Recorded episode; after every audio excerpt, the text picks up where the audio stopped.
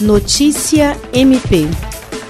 O Ministério Público do Estado do Acre, por intermédio da Oitava Promotoria Criminal, disponibilizou nesta terça-feira, 24 de novembro, o Manual de Gestão de Mudança de Processos e Boas Práticas. O material é fruto do projeto Promotoria Modelo, que teve início há dois anos. Desde então, os procedimentos referentes às atribuições da oitava Promotoria Criminal foram mapeados e monitorados com o objetivo de trazer mais eficiência e celeridade à atuação ministerial a promotora de justiça Aretusa Almeida Cruz, titular da oitava Promotoria Criminal e coordenadora do Centro de Apoio Operacional das Procuradorias e Promotorias Criminais, ressalta que o projeto visa uma melhor tramitação nos processos nas atividades desempenhadas pela Promotoria de Justiça. Entre os resultados já obtidos pelo projeto estão a redução de esforços e aumento da produtividade e maior fluidez nos processos judiciais. Desde a sua implementação,